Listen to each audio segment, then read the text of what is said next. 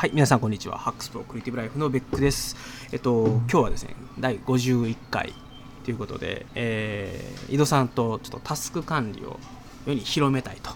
いう会をいいですかね？広め広めたいっていう会をやりたいなと思っております。で、えっとまあっていうのはあのーまあちょっと僕のこの年末年始の課題といいますか課題意識みたいなものがあって。あのどうもちょっとこのライフハック界隈が少しこうクラスターがなんていうのかな箱庭というかねコロニー化してしまってるんじゃないかっていうところがあってまあ簡単に言うと高齢化してると言いますか あのまあ若い人入ってきてないよねとかっていうのもあって。でまあどうすればそういう若い人たちとかにもっとタスク管理とかの良さを伝えていけるかっていうことを、うん。まあ、考えたいなと思って、ちょっと井戸さんと相談をしていました。と。はで、まあ、正直井戸さんって多分あの一番この手の話が苦手そうな。苦手というかまあね 広めればいいんじゃないですかそれはわ我が道を行くところがあるんで。広めたければ広めるべきです。はい、でただあの一番タスク管理とはみたいなところの根本を見つめてきている人ではあると思うのであのちょっとその辺をですねお話を伺っていければなと思っておりますでちょっと僕の今の課題感としてはあのまあ課題課題感というかそのまずどういった課題感をえーまあ、例えば若い人とかね、えっと、タスク管理をそもそも知らない人たちが持っていて、でそういう人たちにそういう人たちにタスク管理いいですよっていうのをどういう伝え方をすれば例えばこういう課題がある人はこういうやり方をすればうまくいきますよみたいなのをなんかキーワードを見つけ出して伝えていきたいなと思っていますと。でなんでちょっと今日はなんでそもそもタスク管理はいやるんだっけとか伊藤さんにとってタスク管理ってそのそもそもどういうきっかけで始めたんですかとかそれによってどういうメリットがありましたかっていうところを中心にお話をまずは聞いていきたいなと思います。はいはい。えっと、まあ、ちょっとまず僕のお話、はい呼び水的にさせてもらうと、あのそもそもなんでタスク管理を僕が始めたかっていうと、あの昔、結構やっぱりそういうのを知らなくて、うんと、いろんな言われたことをですね片っ端からこうメモは取っていたんですけども、なんかあれもこれもやんなきゃいけないみたいなことを、もうとりあえず言われたままに、特に優先付けとか、どういう順番でやるかとかっていうことを考えずにやってましたと。でその結果としてもうあれもやんなきゃこれもやんなきゃってやって、まあ、頭の中がごちゃごちゃになっていて、まあ、生産性がすごい落ちてしまうっていう事態を招いていましたと、でまあ、それを、まあ、救ってくれたというとあれなんですけどやっぱり GTD と出会ってはい。あのまずネクストアクションリストを作れと、でまあ、もう一つ7つの習慣と出会ってあの優先度付けとかね重要度付けとかっていうのをちゃんとやりましょうっていうようなところと出会いながらだんだんこうタスクをうまくさばけるようになっていったっていうところがあります、まあ、そういうちょっと頭の中がごちゃごちゃするっていうのをまあ整理するっていうところが一番最初のスタートだったかと思いますと。伊藤さんってどういったあたりがモチベーションでタスク管理を始められました？まあもともとあの大学受験するときにその塾でまあ24時間のうん。時間割表みたいなのがねうん配られたんですよ、24時間。24時間。寝ようぜ24時間です。よ でなんかもうその時からもう予実管理っていうんですかねその時間ベースで、時刻ベースでのでそれはもう身についていたというか、うん。まあ、そうやって、まあ、特に勉強とかうん。あのあまり変動計画が変動しないものはまあそれで管理するっていう癖がついてたと、であとまあしその次の展開はやっぱ仕事ですね。仕事でまあ夜遅く全然あの、うん。北さんほどじゃないですけど、まあ、新入社員の時 夜 10, 10時とかでもう弱音を吐いたわけですよこの北さんと違って。夜10時に弱音吐きますけど。弱音吐きます？吐きます吐きます。全然吐きます。で夜10時はしんどいなって思ってた時に、ちょうど、まあ、GTD はもそうですしあの、まあ、もう一つねあのタスクシュートっていう時間術もあってでそれちょっと勉強したらまあうまく回るようになったと。で、まあ、つまるところ生産性の向上のためにタスク管理を新入社員の時に本格的に導入したっていう流れでしたね、なるほど、まあ、生産性上げた上げるのに寄与した、まあ、多分はい。生産性を上げ上げなきゃこのままだとしんどい、しんどで生産性を上げるためにタスク管理を始めてみた。とい。うことで,、でそもそも、えっと、なんでタスク管理すると生産性が上がるんですかねまあ、そもそもなぜかというとまあタスク管理の方向性によりますけど、まあ、まず無駄な時間というのを削減できる、うん。でプラスアルファ今同じことを繰り返しやってるものであればうん。能率を上げて、まあ、短い時間でできたり、まあ、うん短いあの同じ時間でもより多くのものをこう生み,、生み出せ生み出せたりしてうん。で、まあ、結果生産性が上がるという。流れです。その無駄な時間を減らすところって、えっとまあ、なんとなくタスクシュートとかってあの、さはい。多分タスクシュート知らない人がいると思うので、まあ、少しイメージが湧くように説明をしたいなと思うんですけど、えっとまずそもそもなんで無駄な時間が減らせられるんですかね？タスク管理をちゃんとやると、えーまあ、タスクシュートの話しないでおくと、うん。まあなんてなんていうんですかね？そのタスク管理の勉強するといっぱい本読みますと、そしたらなんかみんな無駄な時間減らそう言うてます。あじゃあ自分も無駄な時間減らさないということで、まあ、テレビ見なくなったりね、うん。っていう部分はああると思いますよ。ツールによらなくても。あのまあ、マインドがねその勉強する中で得られる。とそうですねで多分僕がタスクシュートとかね、まあ、も含めてなんですけども思うのがあの結構記録取るじゃないですか、はい。タスク管理って。でそうするとあの如実にテレビ見てましたとかあのダラダラしてましたっていう時間が記録に残るじゃないですか、そうですね。うん。でそれを、まあ、ちょっとあ良くないなってうん。思ったりとかっていうので、まあ、少しこう自分の中で規律を持たせられるっていう意味もあって、まあ、ちゃんとやったこともできなかったことも含めて記録を残すっていうことが、まあ、一つ大きなメリット、はい。まあ、ちょっとタスク管理そのものではないかもしれない、うん。タスク管理の一つ副産物としてはい。記録を残すっていうことがあの無駄な時間削減にはなるのかなと思います、はいで作業効率が上がるっていうのはな,、はい。なんでですかね、まあ、それはそれこそ記録ですね。うん。同じことをやるんだったら、まあ、前回の反省点とか、うん。まあ、もっと短時間でできる方法とかをメモしておいて、その次にその方法をあーまあ実験テストしてみたら、時間が短くなるっていうことはあると思いますね、それはですか？やっぱりじゃあ振り返りが重要。振り返りが重要だと思います結構あの、まあ、タスクシュートっていうやり方をもう平然と話し合ってるんですけど、はい。あれってあのこういうことをやりますって予定を書いてその実行の結果を、はい。まあ、その後で記録をしていって、はい。で一個一個のタスクが終わったら、いなんか丸×つけたりとか,、はい。なんかちょっとメモを残したりするじゃないですか、そういう形でやっぱ一個一個のタスクに対して予定で例えば30分で終わるつもりやったけど、はい。45分かかっちゃいました、でそしたら、まあ、丸×と×ではい。でなんでこんなに時間かかったかみたいなのを、まあ、ちゃんと残すようにはしてる昔ね。だんだんやんなくなっちゃう。だんだんいやまあ結果ね同じこと繰り返してたらもうやることなくなるんで、うん。っていう意味です。いいいい意味で。あなるほどだやもう突き詰めるところまでやったらもうこれ以上これ以上やっても、うん。まあ、意味ないだろうってところまでいきます。改善が必要なものだけはメモをちゃんと残すようにしてもうここれはもうこれでいいんだってなったら、まあ、メメモは取らなくてもいいみたいな。めまあこれは自分のやり方ですけどメメモを残すは残すんですけどもうそれをタスク化してますね、うーん。うん。なるほど。次次のタスクにもう反映させちゃってると。なるほどなるほど、分かりました。まあそれがまあ一つそのタスクシュートというツールの良さでもあるってはいことですね。はい。はい。でえっと、まあ、ちょっとすみません。記録の話が出てきたので、まあ、ログを取っていくことの効能についても少し聞きたいなと思うんですけども、はいあのまあ、僕の場合ログを、えっと、残す効能としては2つだと思ってますと、はい。1つは振り返りができる、はい。自分がこれぐらい、えっと、時間かかると思ってましたとか、うん。あのまあ、こういうふうにやろうと思ってましたっていうことに対してできたできなかったとかっていう評価もできるしあとは見積もりの精度が上がるだと思ってますと、やっぱり30分でいけると思ってたのに45分かかったから、まあ、次は45分でやろうなのかもしかしたらこれを効率化すれば30分で終わるなのか、多分見積もりそのものを変えるかあのやり方の悪いところを改善して見積もり時間にフィットさせていくのかっていうところはまああると思いますと。でいずれにしてもそれができるようになっていくことで、あのまあ、一つは作業の効率化もありますし、はいもう一つはあの見積もりがちゃんとできればオーバーコミットが防げるじゃないですか。はいでそうするとやっぱりあのまあ要するに作業振る側も、まあ、あの振ったら振った分だけやってもらえるんだったらラッキーと思うかもしれないし、あのそうですねでもそれが破綻したら破綻したであのお願いしてる側にも当然こう跳ね返りが来るわけじゃないですか、なんでそういうのを考えるとあのオーバーコミットしないっていうことはやっぱり双方にとって重要なのかなと思います、うん。だからそれ以外に何かログの効能って思いつくものってありますか、ログの効能。まあ先ほど、まあ、打ち合わせの時に北さんおっしゃってましたけど、まあ、も物事についてうん。よく考えるようになると、うん。自分の行動に対して、まあ、反省ですよね、うん。なんか、まあ、自分も多分昔はそうだったと思うんですけど、うん。あんまね反省してない人もまあ世の中にはいると、あまあまあ自分は思考タイプだったんで、うん。多分してたと思いますけど、まああまりその自分の行動を顧みないうん。人もいて、まあそれはそれであの後腐れなくていいんですけど、うん。まあ、ただ何かを考えることによって、まあ、次のあの対策であったり、うん。もっと良くする方法であったりっていうのがアイデアが浮かびますんで、うん。まあ、そういう効能があると思いますね。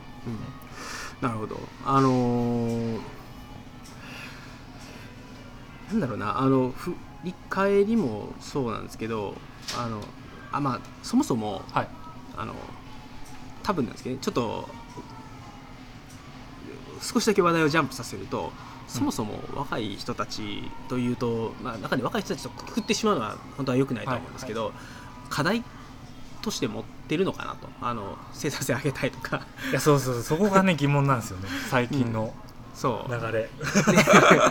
そう。だからね僕らも僕らはなんか昔多分僕の場合仕事を始めた時に仕事のできない自分っていうのにすごい嫌だったんですよね、でもっと改善したいと思ってあのいろいろ調べて回って GTD なるものがあるぞとライフハックなるものがあるぞと、これを取り込んでもっと自分の、まあ、生産性を上げていこうとかあのもっと仕事ができるようになりたいと思って、まあ、やってましたと、はい。なんで、あのーまあ、結構そういう意味ではあの仕事とか管理とか、はい。自己管理とかみたいなキーワードでもって検索かけてたんですよ、でタスク管理っていうものがあるとじゃあタスク管理みたいな感じでどんどんやっていってたんですけど最近そのタスク管理っていう言葉自体がもしかしたら死語なのかなと。はい。でなんかどうすればあのでも多分仕事を新しく始める人はい。だったりとかねあの同じように悩んでる人って世の中にいっぱいいるはずなんですよ、でもその人たちにどうやればどういうキーワードを使えば、うん、とそれが届くのかタスク管理以外の言葉なのかタスク管理をもっと広めていくのか、うん。まあいろいろやり方あると思うんですけど、はい。そこがねちょっと僕の中でまだアンクリアなんですよね。そうですね、まあ、課題ね。難しいですね。うん課題をまず持ってるのかが分かんないと、でも、まあ、持ってないわけではないと思うんですね。ただ課題のもしかしたら言葉で生産性を上げたいっていう課題ではないのかもしれないなと思っていてあの、ま、もともと GTD ってあのご存知の通りストレスフリーの仕事術みたいな副題がつくぐらいなので、あのちゃんと、まあ、例えばタスクを全部洗い出しやること全部洗い出します。でそれが全部まず自分の脳の外に出るということで頭がすっきりしますよね。気になることが全部なくなりました、なくなりまで書き出せましたと。今度その中で、えっと、明日やらない、まあ、明日というか今日やらないといけないことネクストアクションリストを作る、はい。でそれ以外のものはあの実行のタイミングでまた登場してくれるように適切な場所に置いておく、まあ、カレンダーだったりとか、あのあまあ、ちょっとした、えっとまあ、メモ欄みたいなところに置いておこう、置きましょうみたいな感じじゃないですか、プロはい。プロジェクトとかに置いとくんですけど。でネクストアクションリストを、まあ、作って今日僕はここまでやれば今日が終わると。無事終えることができるっていうものができて、ストレスフリーになりましょうっていうのがうん GTD のコンセプトだったと思うんですよね。でななんかそういうなんかやることがいっぱいでごちゃごちゃしてどうしていいか分かんないみたいなとかあの頭の中にだけ情報があってすごいストレスを感じてるとかっていう,、っていうのは最近はないんですかね。いやだからやっぱ我々がね、あの成長しすぎたんでしょ。その部下に対してちゃんとタスクを振ってしまうと、我々我々の上司はもっと多分どぎついしその上は多分もっとどぎついと思あまあ、うんですよね。確かに気合と根性でおかしようっていう。そうそれをまあマネージメント層がある程度受け持ってうん。部下に振ってるから、まあ、そこまで追い詰められない。まあいいせ世界ですよ。平和な世界ですよ逆に言うたら いや確かにねあの昔のなんか上司は、はい。もっとなんかねわけわからんこと言ってたんですよ。あのいや、しっかりやれみたいな。しっかりって何やねんみたいな継続できへんやないかみたいないやそうそうその。そうよろしく頼むよとか、ね、よろしく。そう何をだよって。そうそうそう。でね。まあだんだん付き合っていくうちにその人が言ってるよろしくはこれぐらいのレベルだはない。とかっていうのを学びながら、はあのやっていくし。でしかもレビューとかをね言っても、はい。なんか違うんだよなとか、ね、なんか違うって何やねんといや具体的にここをこう直せって言ってくれみたいな、うん職人の世界でした確かにあのこの10年ぐらいでそういう人たちが激減したのは確かだなと。やっぱりあのうん。振る方も、はい。だからねもまあ、目標の設定スマートにしましょうみたいなのが一般的になったかのことはい。と同じでやっぱりタスクとかあの作業管理とかをする方もやっぱりある程度ノウハウが体系化されてとかね、まあ、その開発とかだとチケット管理とかでちゃんとやりましょうとはいはい。かそういうのが一般化してきたっていうのはあるのかなと、はい。なんで昔に比べるとその作業のお願いの仕方とかがする方がう割と上手くなったっていうのはまあはい。確かに一つあるかなと思いますと。でまあただとはいえ、えっと、自分のやらないといけない業務をどうやってこう進めていくかっていう段取りみたいなものって、はい。あの誰かがやらないといけないじゃないですか、まあそすね。それができるようにならないといつまでも作業振られる側になっちゃうっていうのもあると思うので、あはい。だし、まあ、振る側もいつまでもあの本当に実行のレベルまで落として渡してあげるというわけにもいかないので、はい。できるだけこうババクッとしたまあ、フル渡し方をガーとしてはね、はい、ざくっと渡したいところです。きまあ、ある程度、ね、あの この日までにこれぐらいのものをお願いぐらいは言うとしても、あのじゃあそれを、えっとじゃあここれは10ページぐらいの資料でこういう資料構成でとかっていうわけにはいかないじゃないですか、だからまずそれをナビゲートするためにこんな資料が欲しいんだよね、でまずはじゃあちょっとあのアウトライン作って持ってきてもらえる、まあ、大体こういう構成かなぐらいの渡し方を、はい。まあ、僕はするようにはい。結構してるんですけど、でそれを次はじゃああの資料ベースでちょっと一回構成考えてきてみたいな感じでだんだんだんだんこう、はいはいはいはい。漠然とした書き方をしていくってい。うことは、まあ、いやいややるようにしてますと。だからそれを、まあ、ナビゲートしつつもでもそうするとやっぱり課題感として、そのそれを振られる側としてはどうやってじゃあその段取りを組めばいいかとかどうやって細分化していけばいいかとかっていうのを、まあ、持つんじゃないかなと思うんですよね、うん。僕らがぶち当たったような課題で、はい。昔はそういう一番最初の導入部のステップがなくていきなりバクッとした振られ方をされて、はい。頭抱えてましたね。そうですね。そうですね、うん。まあまあどうなるなでも自分もそんなにむちゃくちゃうまいと言えるほどうまくはない気はするんですけど、まあ、そういう反面教師にしてたところはあると思います、はい。昔の自分の上司を。いやでもなんか、なんか世界有法に向かってるなっていうふうに思って今考えると、うん。結局その多分北さんの部下の方、多分北さんに相談できるじゃないですか。まあ、まあ実際どうやって割ったらいいかとか、タスクをあの細分化したらいいかとか。だから我々はそのネットでね ネットとか本でめっちゃ自分で調べてましたけど、確かにそうあの昔はあれですよ。なかったんですよ。そもそもなかったというか上司が知らなかった。GTD とかタスク管理とか知らなくて、で僕らって少なくとも僕ら世代の人間ってある程度タスク管理の言葉ぐらいは知ってるじゃないですか、はい。まあ、確かにね確かにそういうのを聞ける状況になったっていうのはいいことなのかもしれないし。その組織の中で口伝じゃないですけど、伝達されていくっていうような情報の、あのーなんだその広がり方っていうんですかね、うん、うんになりつつあるのかなって思うしそれはそれでまあいいことだなとは思いますけどね。なるほどなるほどまあそうか。で、まあ、困らなくなってるわけではないと思うんだけど なんでそんな困らない人作りたいんですいやいやいやいや。か なんで困らせようとすいるんですか？やいやじゃ世の中ね。いろんな人がいるじゃないですか、はいあだからなんかまあまあ自分がいいとは思わないし、まあ、僕の多分振り方にもいろいろ課題はあると思うんですけど、なんかどうすればなんかいやもしいないならいないでハッピーなんですよ、はい。でもで僕らが昔困ってたようなことを今の人たちは僕僕ら世代が成長したおかげで困らないっていうのは相当結構乱暴なすぎるじゃないですか。みんな職場にライフハッカーいるってことですか、ね、30代ぐらい。いないと思いますいない。いない。そう。なんでいや絶対困ってる人たちはいると思うし、あの要するに10年前にやばかったおっさん勢力はまあ僕らも今そうなりつつあるんですけどね。いるはずだしやっぱりそういうところで困ってる人はまあいいるはずででそれを多分タスク管理じゃない言葉で、あの頭の中がこうあれもこれもってごちゃごちゃしてるんだったらこういうやり方で整理できるよとか、あの頭の中をちゃんとツールに書き出してあげたらあのやることが全部書き出せて今日やることを書き出してあげることですごい、まあ、例えば心理学的に言うと認知リソースがとかね、あの意思力とかをセーブできるとか、結構あの大悟とかはい。うまいじゃないですか、すね。あいつすぐウィルなんかねウィルパワーを作ったのは彼ではないわけですよ。まそうまそうですね。マクゴニガルとかその前にいる他の心理学者がそう あの意思力っていう言葉を世界的に広めたやつをいち早く取り込んで意思力めっちゃ使ってるじゃないですか。で結局それがあのタスク管理とかをやることで意思力セーブできますよとかっていう,、うーところぐらいはなんとなく若い人たちもなんか知ってるんですよ。今まあ、それはね大あ悟のやっぱりおかおかげ功績だと思うんですよ。なんでちょっとそういうところも含めてただまあ、うん、あどうどうまあ、僕らもいろいろ言いたいことがある。伝えられることがあるはずなんですよ、でも大悟的なうまい伝え方ができてない あかんねやろなみたいなところはありました、はい、でちょっとすみません、えっと、一点あの僕があの今職場であの若い子たち、まあ、はい。特に今一緒に仕事してるあの子がいるんですけどその子とタスク管理というか記録とかあのやることを書き出してもらってあのまあそれを使ってじゃあこういうふうに仕事を進めようかっていうことを、まあ、一応やれてきつつ最初できなかったんですけど、今はもうだいぶできるようになりましたと。でそれってあのタスク管理そのものがコミュニケーションツールはい。になってるのかなっていうのがあってでそれはそれですごい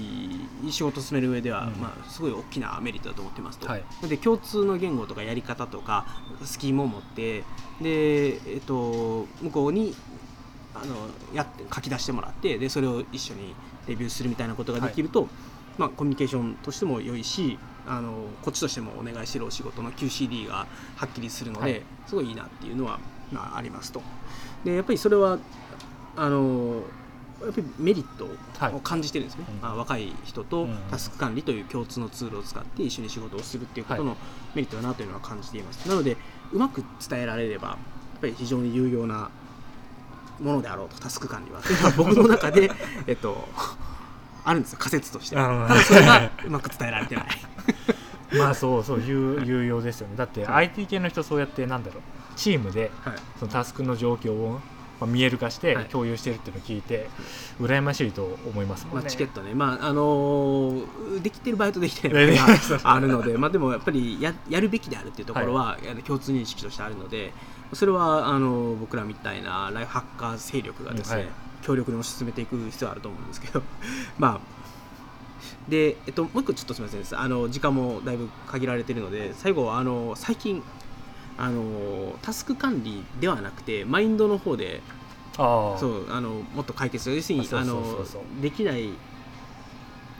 のはあのああなたが悪いわけじゃなくて、はい。まあ、そういうもんなんだと、はい。ありのままの自分を受け入れましょうみたいな、はとかあるじゃないですか、はい。ああの辺はどうなんですか？あれが出てきてタスク管理じゃないところでソリューションが提供されちゃったみたいな、いや自分はちょっとそういうところはあるのかなというふうにはやっ思いますけどね。ぱりあれですか？あのいやわかんですけど僕らはどっちかというと無理をして、はい。えっとあもう詰め込んで詰め込 詰め込み教育ですよ。そうできるだけ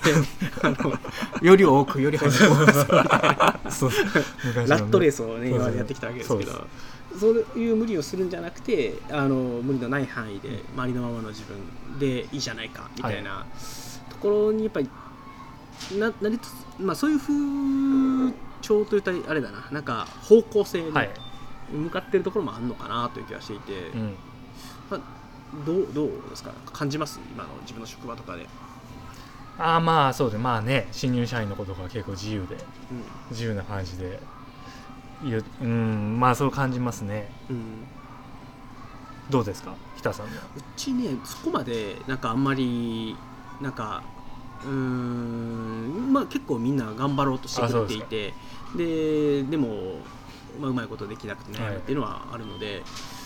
なんかまあもしかしたらうーん、まあ、うちの職場が結構外国の人多かったりとか、あはいはい。割と厳しい目というか、うんうん。ブラックな感じの、生き残れないと戦わないと。そういう意味であのありのまま死んでますぞみたいな。武装しないと。やるかもしれないから、まあ、もしかしたらありのままでいけるっていうのは環境がねそれを許してくれいるってやそうだ。世の中いい方向に行ってんじゃないですか。なるほどね。とは思いますよ、うん。それでどうにかなるし。いや本当ね、まあ、ちょっと時間がもうそろそろなくて無理に今日ここで課題感というかねどういう言葉を使って、はい。あの伝えていくのがいいのかっていう結論は出ないだろうと思ってるんですけど、まあ、ちょっとあのぜひですね井戸さんの周りにもあの若い人もいると思うし僕の周りにもいるので、まあ、そういう人たちとかと話をしつつ、まあ、どういうところに、ね、課題を感じてるかとか、はい。どういうふうに伝えていけばそういう人たちに伝わるのかとかっていうのはね、なんかぜひタスク管理伝道師の井戸さんとともにですね。